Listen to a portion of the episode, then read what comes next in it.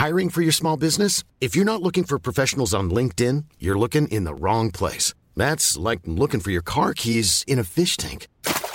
LinkedIn helps you hire professionals you can't find anywhere else, even those who aren't actively searching for a new job but might be open to the perfect role. In a given month, over 70% of LinkedIn users don't even visit other leading job sites. So start looking in the right place. With LinkedIn, you can hire professionals like a professional. Post your free job on linkedin.com slash people today. Here's a cool fact. A crocodile can't stick out its tongue. Another cool fact, you can get short-term health insurance for a month or just under a year in some states. United Healthcare short term insurance plans are designed for people who are between jobs, coming off their parents' plan, or turning a side hustle into a full time gig. Underwritten by Golden Rule Insurance Company, they offer flexible, budget friendly coverage with access to a nationwide network of doctors and hospitals. Get more cool facts about United Healthcare short term plans at uh1.com.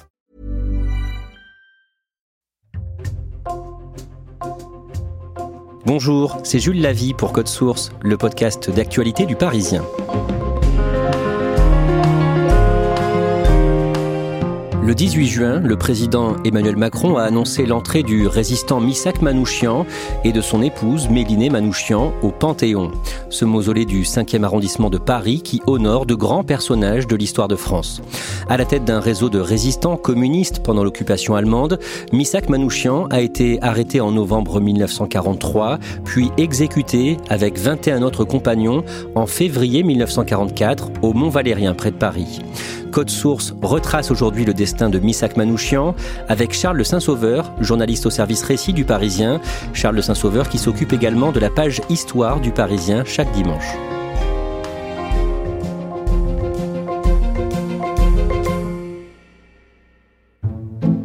Charles Saint-Sauveur, au mois de janvier et une seconde fois le 16 juin, vous échangez avec la petite nièce de Missak Manouchian.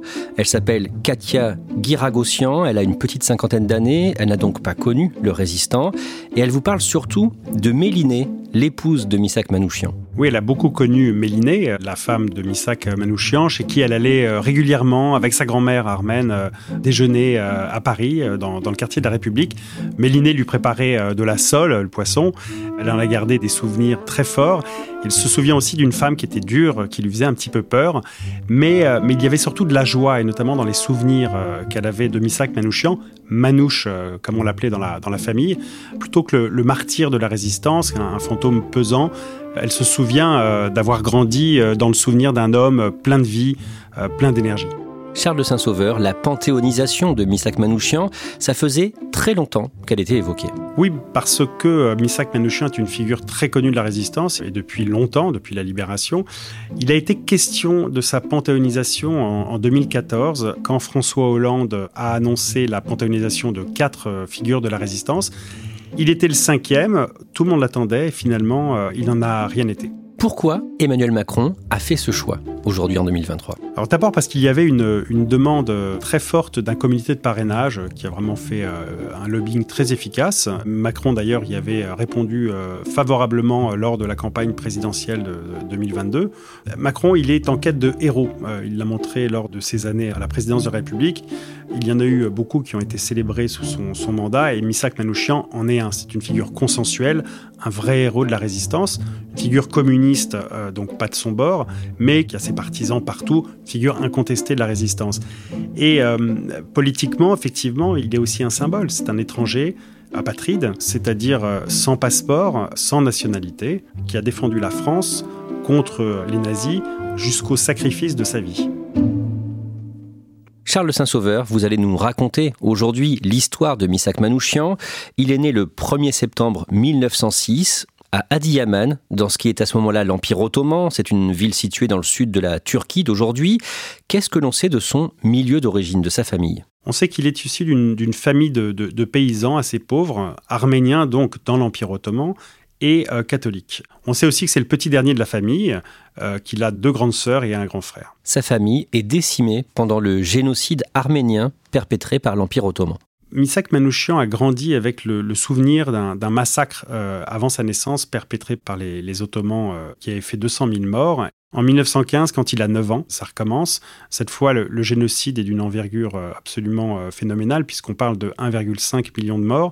Parmi eux, il y a son père, qui faisait partie d'un comité d'autodéfense et qui est tué les armes à la main en 1915. Sa mère, elle, meurt euh, peu après des suites d'une maladie qui était liée à la famine, parce qu'effectivement, il n'y avait plus grand-chose à manger parmi les déportés arméniens. Avec son frère aîné Garabé, Misak Manouchian s'exile d'abord au Liban. Oui, il a été pris en charge par euh, la communauté arménienne et euh, mis à l'abri au Liban, à 20 km de Beyrouth, dans un pensionnat francophone euh, qui est à Jounier. là, il va passer plusieurs années d'une enfance assez solitaire et c'est là qu'il commence à rêver de France. En 1925, avec son frère Garabé, donc ils partent pour Marseille.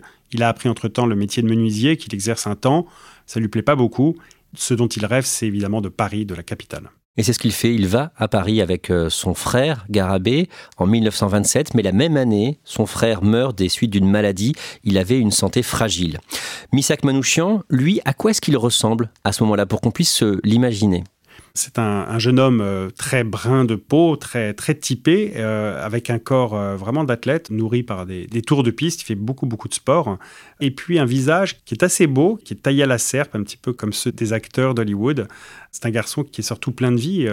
il a perdu tous les siens dans des circonstances abominables. Il vient de perdre son frère. On pourrait imaginer qu'il est à terre. Mais voilà, il, il a décidé de croquer la vie à pleines dents. Il travaille comme ouvrier, il est tourneur dans une usine Citroën à Paris, dans le 15e arrondissement, mais Misak Manouchian est aussi un intellectuel. Oui, il se passionne pour la poésie, pour les arts.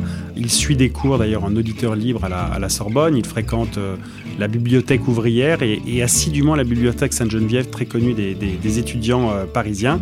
C'est vraiment un amoureux de la poésie et des lettres. Pour lui, c'est ça la France. Et notamment, il traduit en arménien euh, des poèmes de Verlaine, de Baudelaire et de Rimbaud. Ces poèmes à lui, ils sont comment? Alors, c'est des poèmes très lyriques et très politiques. Euh, alors, il parle de son douloureux passé, mais aussi de la condition ouvrière, par exemple, dans un très joli poème qui s'appelle Les couturières. Elles sont là, devant la machine à coudre, au premier rayon du soleil et coudront jusqu'à la nuit, sans relâche, s'abreuvant de jour jusqu'à tomber de sommeil. La commande presse, le travail exige du soin, il le faut, sinon c'est le chômage, demain, qui met à la merci de la misère, dont le spectre est toujours là, montrant ses crocs. Ainsi besogne-t-elle pour un patron qui les exploite sans pitié.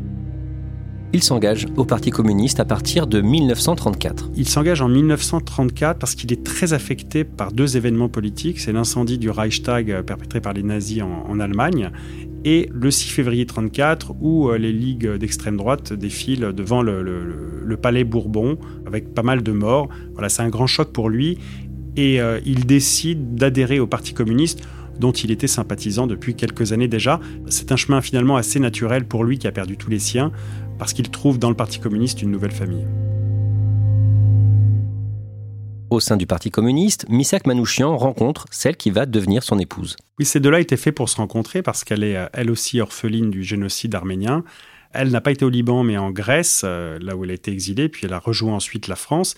Elle a les mêmes convictions que lui, les mêmes origines, et se rencontrent donc en 1934 euh, via une organisation arménienne affiliée au Parti communiste.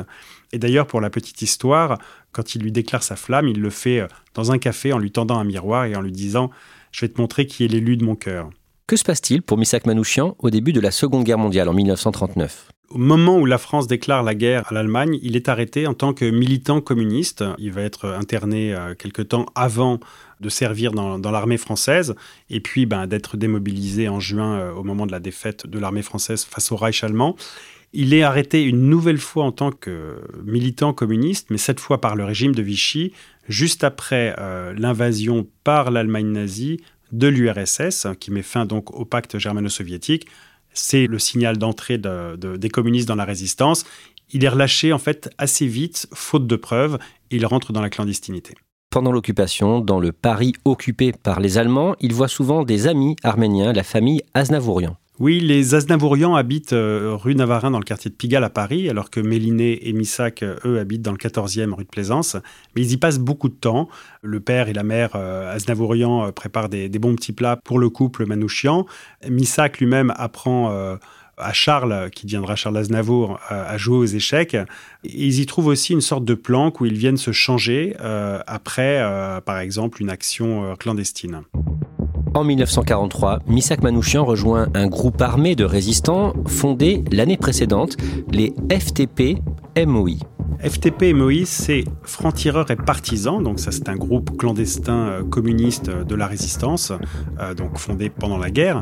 Et MOI, c'est la main-d'œuvre immigrée. C'est antérieur, c'est euh, date de 1924. Le Parti communiste en fait crée à ce moment-là la MOI, qui fédère syndicalement et politiquement les masses d'immigrés venus d'un peu partout en Europe et surtout dans les années 30, effectivement, à la faveur de la crise économique et, et des crises politiques, notamment en Allemagne ou en Europe de l'Est. La FTP MOI, c'est un groupe armé résistant composé essentiellement d'immigrés d'Europe et pour la plupart juifs. Concrètement, que fait son groupe, les FTP MOI son groupe mène des actions clandestines euh, qui vont de, euh, de l'incendie euh, de voitures à des déraillements de train et des choses beaucoup plus audacieuses comme des attentats, voire des exécutions de, de dignitaires nazis. Il faut savoir qu'en 1943, la plupart des groupes résistants en région parisienne ont été démantelés et que les FTP et MOI sont à peu près les seuls à affronter les nazis dans Paris. Le vendredi 2 juillet 1943, l'un des chefs des FTP-MOI, Joseph Kliski, meurt suite à l'attaque d'un bus rempli d'Allemands à Clichy, dans l'actuel département des Hauts-de-Seine. Cette mort euh, est un véritable coup d'arrêt euh, qui désorganise complètement le, premier détachement euh, des FTP-MOI dont il était le, commandant militaire. Et c'est à la suite de cette perte que Misak Manouchian prend du galon en quelque sorte dans l'organisation. Il devient d'abord commissaire technique en juillet, puis le commissaire militaire, c'est-à-dire le responsable des opérations. C'est lui notamment qui est chargé de désigner les, cibles à abattre et qui organise les trois groupements, c'est-à-dire une cinquantaine de résistants dont il a euh, la responsabilité. Quels sont ces faits d'armes? L'action la plus spectaculaire a lieu le 28 septembre 1943, rue Pétrarque, euh, dans le 16e arrondissement de Paris. Euh, Manouchian directement n'y participe pas, mais trois de ses lieutenants assassinent, donc en pleine rue, un des euh, dignitaires euh, nazis de Paris, le général SS Julius Ritter, qui était l'un des responsables du STO, le service travail obligatoire qui envoie de la main-d'œuvre euh, de force en Allemagne. Charles Saint-Sauveur, la police du régime de Vichy, cherche à démanteler le groupe Manouchian. Elle cherche avec de, gros moyens. En gros, c'est la fameuse BS2, la brigade spéciale numéro 2 des renseignements généraux, qui est donc euh, un service qui est commandé par le, commissaire Enoch, très efficace euh, et qui met en œuvre des moyens spectaculaires pour traquer les groupes de résistants euh, armés. C'est notamment le cas du groupe Manouchian. En novembre 1943, tout le réseau des FTP MOI à Paris est démantelé. Il y a 68 arrestations au total. Donc c'est un vrai coup de filet. Le 16 novembre, Misak Manouchian a rendez-vous, comme tous les mardis, avec son chef, Joseph Epstein. Ils se rencontrent à la gare de Évry-Petitbourg, comme on dit alors. Et là, ils sont euh, immédiatement euh, arrêtés, euh, l'un comme l'autre. Méliné, elle, parvient à se cacher chez les Aznavourians, justement. D'un mot, il y a plusieurs versions sur son arrestation, mais lui, à ce moment-là, il pense avoir été dénoncé. C'est ce qu'il écrit dans une de ses toutes dernières lettres. Il dit qu'il a été vendu, qu'il ne pardonnera pas à cette personne, contrairement à toutes les autres. Les historiens, aujourd'hui en tout cas, ne retiennent pas euh, l'hypothèse d'une trahison, mais bien celle d'une enquête euh, très fouillée de la, de la police française pour remonter jusqu'à lui. Misak Manouchian et 22 autres membres de son groupe de résistants font l'objet d'un simulacre de procès, procès qui s'est ouvert le mardi 15 février 1944 devant une cour martiale allemande. Il y a des doutes sur la durée de ce procès et le lieu. Selon certaines versions, c'était dans une salle de l'hôtel Continental à Paris. On sait vraiment très peu de choses de ce procès, en tout cas des débats qui, euh, qui ont eu lieu. On ne sait même pas combien de temps exactement il a duré. Ce qu'on sait en revanche, c'est qu'il a été expéditif, que c'était un, simulacre de, procès et qu'il a été rapporté par une presse qui était complètement sous contrôle, donc évidemment hostile au, au, groupe armé résistant. Et avant le procès, donc face à la presse collabo, il aurait prononcé cette phrase Vous avez hérité de la nationalité française, nous l'avons mérité. Au moment de ce procès, la propagande allemande crée une affiche pour essayer de dénigrer le groupe Manouchian auprès du reste du pays. C'est une affiche qui va être placardée à peu près à 15 000 exemplaires sur les murs de, Paris puis de quelques grandes villes, qui est une affiche rouge sang où pour la première fois apparaît le, mot l'armée du crime, qui dénonce donc euh, le groupe euh, dirigé par euh, Missak Manouchian, qui figure en plein milieu de, cette affiche en médaillon noir, avec une, tête cabossée. il est passé entre les mains de la Gestapo. Il ne ressemble pas du tout aux images qu'on peut avoir de lui par ailleurs. Il est dénoncé comme arménien chef de bande, responsable de 56 attentats, 150 morts et 600 blessés. On voit aussi juifs hongrois, juifs polonais, communistes italiens. L'idée, c'est de dire ces résistants sont des étrangers, c'est ça? L'idée des nazis, c'est d'en faire de sinistres criminels venus de, partout sauf de France, des criminels qui commettent des crimes en France, d'avoir une sorte d'effet répulsif sur la population française. Au terme de ce simulacre de procès, les 23 sont condamnés à mort. L'exécution de Misak Manouchian et des autres membres de son groupe de résistants va avoir lieu quelques jours plus tard, le lundi 21 février, au Mont Valérien près de Paris. Oui, au Mont Valérien, dans la clairière des fusillés. Euh, pourquoi cet endroit? Parce qu'on euh, n'entend pas le bruit des détonations quand les exécutions ont lieu, notamment on ne les entend pas à Paris. Donc c'est un lieu privilégié par les nazis pour euh, exécuter leurs otages ou leurs condamnés, beaucoup de communistes d'ailleurs. Misak Manouchian, lui, est exécuté en milieu d'après-midi avec l'ensemble de son groupe, à peu près 4 par 4. On sait qu'il fait beau ce jour-là, qu'il refuse d'avoir les yeux bandés et qu'il a 37 ans au moment où il meurt. Avant son exécution, Misak Manouchian a pu écrire des lettres, notamment une lettre à son épouse Mélinée. C'est une lettre bouleversante, comme le sont d'ailleurs souvent les lettres de, résistants euh, qui s'apprêtent à être passés euh, par les armes. Ma chère Mélinée, ma petite orpheline bien-aimée, dans quelques heures, je ne serai plus de ce monde. Nous allons être fusillés cet après-midi à 15 heures. Cela m'arrive comme un accident dans ma vie. Je n'y crois pas, mais pourtant je sais que je ne te verrai plus jamais. Il y raconte euh, bah, la victoire, euh, il dit euh, qu'ils sont près du but, mais qu'il ne verra pas la, France libérée. il raconte qu'il n'a aucune haine contre le peuple allemand, ce sont des mots très forts. Il demande à Méliné de se remarier, d'avoir un enfant, ils n'en ont pas eu, et de, de continuer à honorer sa mémoire. D'ailleurs, il se dit sûr que le peuple français honorera sa mémoire. C'est en regardant le soleil et la belle nature que j'ai tant aimée que je dirai adieu à la vie et à vous tous, ma bien chère femme, et mes bien chers amis. Je pardonne à tous ceux qui m'ont fait du mal ou qui ont voulu me faire du mal, sauf à celui qui nous a trahis pour racheter sa peau et ceux qui nous ont vendus. Je t'embrasse bien fort, ainsi que ta sœur et tous les amis qui me connaissent, de loin ou de près. Je vous serre tous sur mon cœur. Adieu. Ton ami, ton camarade, ton mari. Charles de Saint-Sauveur, après la fin de la guerre, Missak Manouchian passe à la postérité. Oui, très rapidement, euh, par le biais de l'affiche rouge, hein, qui s'est retournée contre la propagande nazie, ça, Misak Manouchian et, ses camarades euh, deviennent des, icônes de la libération, des martyrs de la résistance, euh, notamment auprès du, au sein du, Parti communiste. En 1950, un premier poème de Paul Éluard célèbre leur mémoire, mais euh, c'est surtout en 1955 que euh, la figure de, Manouchian et euh, des camarades de la Fiche Rouge rentre dans la, vraiment dans la mémoire collective avec un poème de Louis Aragon. C'est le journal L'Humanité qui lui a commandé un poème, ça s'appelle Strophe pour se souvenir.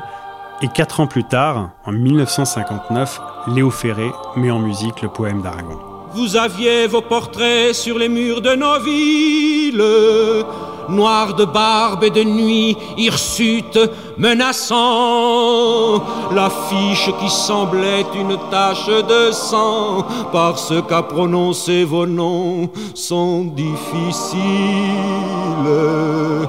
Il cherchait un effet de peur sur les passants.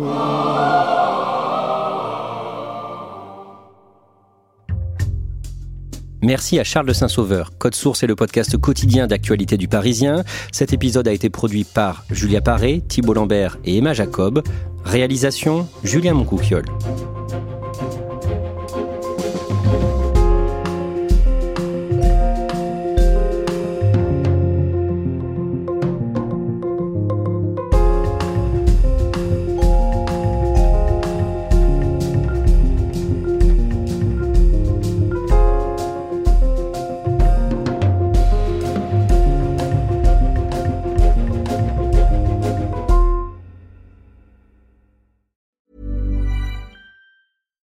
I'm Daniel, founder of Pretty Litter. Did you know cats tend to hide symptoms of sickness and pain? I learned this the hard way after losing my cat, Gingy. So I created Pretty Litter, a health monitoring litter that helps detect early signs of illness by changing colors, saving you money and potentially your cat's life. Pretty Litter is veterinarian developed, and it's the easiest way to keep tabs on your fur baby's health right at home. Go to prettylitter.com and use code ACAST for 20% off your first order and a free cat toy. Terms and conditions apply. See site for details. When you make decisions for your company, you look for the no brainers. If you have a lot of mailing to do, stamps.com is the ultimate no brainer. Use the stamps.com mobile app to mail everything you need to keep your business running with up to 89% off USPS and UPS. Make the same no-brainer decision as over 1 million other businesses with stamps.com. Use code program for a special offer. That's stamps.com, code program.